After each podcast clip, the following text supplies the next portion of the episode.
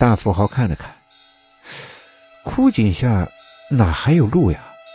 墙体的四周都是厚厚的青苔和腐烂的树叶以及垃圾。正当他疑惑的时候，大师兄只让他什么都别管，闭着眼睛向前走就是了。大富豪相信师兄的话，硬着头皮朝前走。奇怪的是，那堵墙变得软软的，一下子分叉，多出了一条路来。走了一会儿，师兄才让大富豪睁开眼睛。大富豪睁开眼睛之后，看了看四周，黑洞洞的，唯独前方有一条笔直的大路，也不知道通向何处。大富豪兴奋地问道：“哎呀，难道这就是阴间吗？”师兄摇了摇头：“这是阴间和阳间连通的地方，在前方不远就是土地庙了。一般呀。”人死以后，土地庙是必经之地，因为要在这个地方拿到路票，这样才有资格进入离都城，也就是阴间。不过师兄早就想周全了，他临摹了一张路票，让大富豪拿在手里，这样就能蒙混过关了。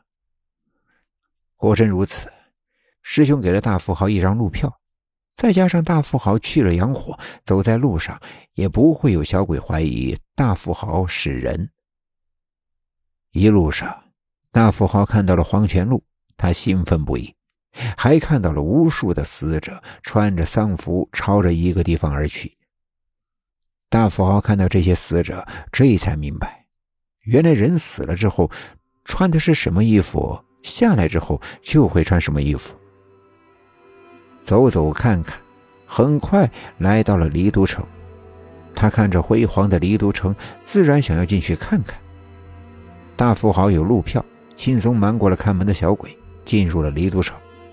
这一路上，师兄当大富豪的导游，边走边介绍。大富豪也看的是津津有味。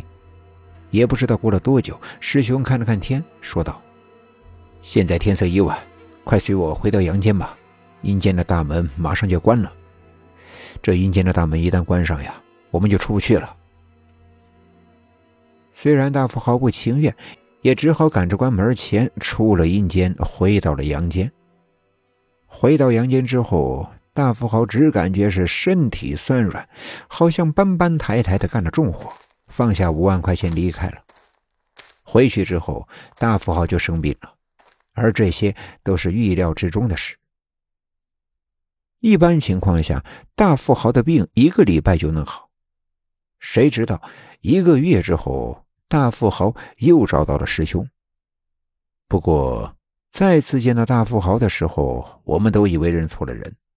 只见大富豪形销骨立，早已经是皮包骨，脸上无光，没有了四两肉，脸颊凹陷进去，眼帘下耷，眼里也没有任何的光彩。整个人好像老了十岁，而且过来的时候呢，一直在咳嗽。大富豪见了我们，几乎快哭了，求着师兄救命。原来那天走运回来，大富豪就生病了。本来呢，啊是预料之中的事，师兄也说过，病一个星期就好了。可是大富豪这一个月以来一直生病，还每晚做噩梦，梦到黑白无常来拿他的命。我是不是要死了呀？这下子我师兄也慌了。